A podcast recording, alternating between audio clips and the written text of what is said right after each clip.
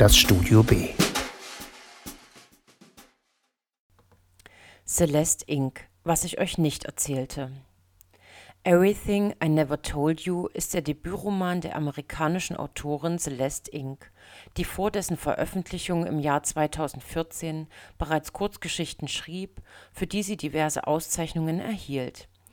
Inc. studierte Englisch und kreatives Schreiben und ihr zweiter Roman Little Fires Everywhere dürfte hierzulande vielen auch deswegen bekannt sein, da er 2020 als Miniserie verfilmt wurde und auf einschlägigen Streaming-Portalen zur Verfügung steht.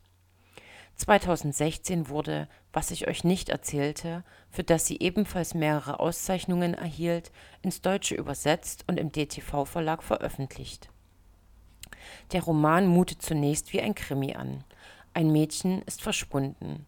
Wir wissen, dass es sich um Lydia Lee handelt, die 16-jährige Tochter von Marilyn und James Lee, Schwester von Nathan und Hannah Lee. Und wir wissen ebenfalls, im Gegensatz zu den Protagonisten, dass Lydia tot ist. Eine Tatsache, die überhaupt das Erste ist, was der Leser erfährt.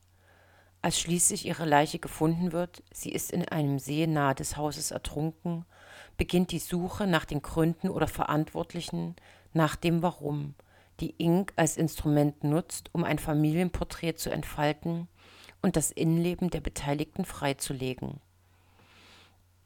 James Lee, der Vater der Familie und selbst Sohn chinesischer Einwanderer, strebt sein Leben lang nach gesellschaftlicher Anerkennung und hegt vor allem den Wunsch, durch Anpassung dazuzugehören und nicht ständig aufgrund seiner Herkunft ausgegrenzt zu werden.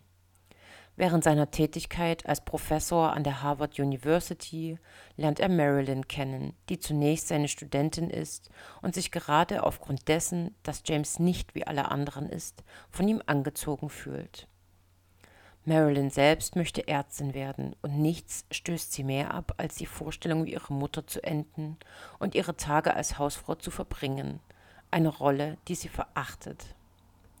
Doch als sie James kennenlernt, ist das Folgende geradezu eine selbsterfüllende Prophezeiung. Die beiden verlieben sich ineinander und Marilyn wird schwanger, woraufhin die beiden heiraten und Marilyn ihr Studium unterbricht, immer in der Hoffnung, es in ein paar Jahren wieder aufnehmen und zu Ende bringen zu können. Doch es kommt nicht so weit.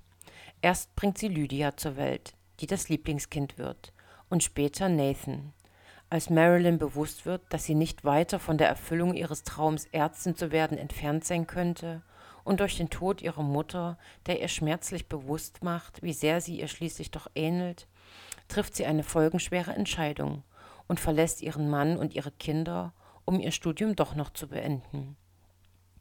Als sie jedoch nach neun Monaten merkt, dass sie erneut schwanger ist, ist damit auch der letzte Versuch gescheitert und sie kehrt zu ihrer Familie zurück.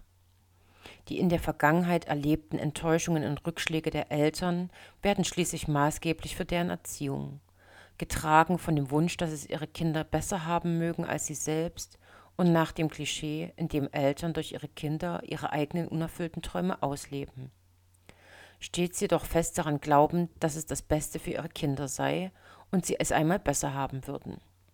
Geradezu quälend erscheinen dabei die Interaktionen zwischen Lydia und ihrer Mutter Marilyn, Lydia, die geprägt ist von der Angst um den Verlust ihrer Mutter aufgrund ihrer neunmonatigen Abwesenheit, hat es sich zur Aufgabe gemacht, den Anforderungen ihrer Mutter um jeden Preis gerecht zu werden, um sie nie wieder zu verlieren.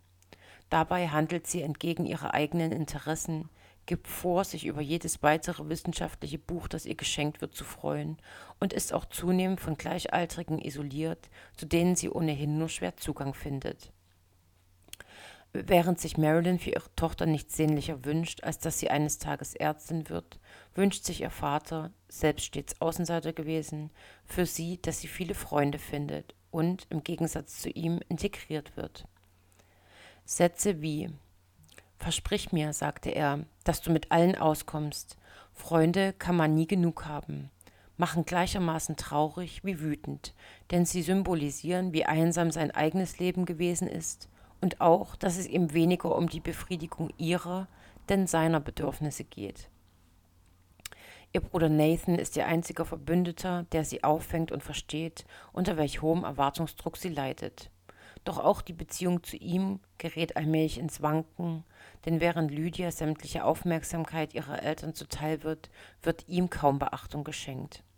Von seinem Vater James wird Nath abgelehnt, denn er erkennt sich zu sehr in seinem Sohn wieder, was Naths Eifersucht auf seine Schwester nur noch befeuert und seinen Wunsch, endlich von zu Hause ausziehen zu können und in Harvard zu studieren, wo er sich seinem Ziel der Raumfahrt nähern kann, noch vergrößert. Hannah, die jüngste Tochter, scheint für die anderen Familienmitglieder fast gar nicht zu existieren. Allein ihr Zimmer auf dem Dachboden wirkt wie eine Metapher für ihre randständige Position innerhalb der Familie. Dass kaum jemand das Wort an sie richtet, sie sich meist versteckt und aus sicherer Entfernung beobachtet, was um sie herum vor sich geht, bestärken dies nur noch. Allmählich entfaltet Celeste Ing die einzelnen Charaktere vor dem geistigen Leseauge und geht dabei der Frage nach dem Warum von Lydias Tod auf den Grund. Die Geschichte, die daraus entsteht, ist jedoch viel schmerzhafter als die tragische Mutter-Tochter-Beziehung, die davon beherrscht wird, dass die eine für die andere möchte, was sie selbst nicht haben konnte. Während Marilyns unbedingter Traum, Ärztin zu werden und sich von anderen abzuheben, platzt, lebt sie selbst weiter in Ressentiments und Vorurteilen, denen sie entkommen wollte. So begegnet sie im Krankenhaus einer Ärztin, die sie für eine Krankenschwester hält und bedient damit selbst das Klischee, dass Arzt gleich männlich ist. Aber auch das Thema Rassismus ist entscheidend für die Entwicklung ihrer Charaktere und Grund für die Einsamkeit, die wir in ihnen immer wieder erkennen können. Vor allem an James und seinem unbedingten Wunsch, sich zu integrieren, anzupassen und dazuzugehören, wird dies deutlich. Ein Wunsch und vielleicht auch gleichzeitig Trauma, das er an seine Kinder weitergibt und eine Tatsache, die, so vermute ich, auch der Autorin selbst nicht fremd sein dürfte, ist sie doch selbst das Kind chinesischer Einwanderer. Und so ist die Geschichte auch immer wieder bestimmt von Rückblenden, die die Anfänge der Eltern in den USA beleuchten. Was ich euch nicht erzählte, beschreibt nicht nur auf feinfühlige und komplexe Art und Weise, wie schwer das Nichtgesagte wiegt, sondern auch, wie jeder um seinen Platz in der Gesellschaft, der Familie oder Beziehungen kämpft und dabei vor allem oft mit sich selbst. Es geht nicht nur darum, sich selbst zu finden, sondern auch darum, anderen Raum zu lassen und sie nicht mit Erwartungen zu erdrücken. Es geht um Betrug und Ablehnung als Reaktion darauf, dass man sich genau das Gegenteil wünscht, ebenso wie um Alltagsrassismus und Integration. Das Porträt einer Familie, in der jeder mit sich selbst um etwas ringt, eingebettet in den Tod eines Familienmitglieds und den Wunsch, die Gründe dafür zu erfahren. Eine Innenansicht verschiedener Personen und deren Beweggründen, die Celeste Inc. eindrucksvoll gelungen ist und mitunter auch wütend macht. Einzig das Ende erscheint mir angesichts der vorgefallenen Geschehnisse etwas zu euphemistisch, wenn es auch kein gutes Ende im klassischen Sinne ist. Aber ich nehme es als Symbol, dass Dinge sich zum Guten wenden können und Veränderung möglich ist.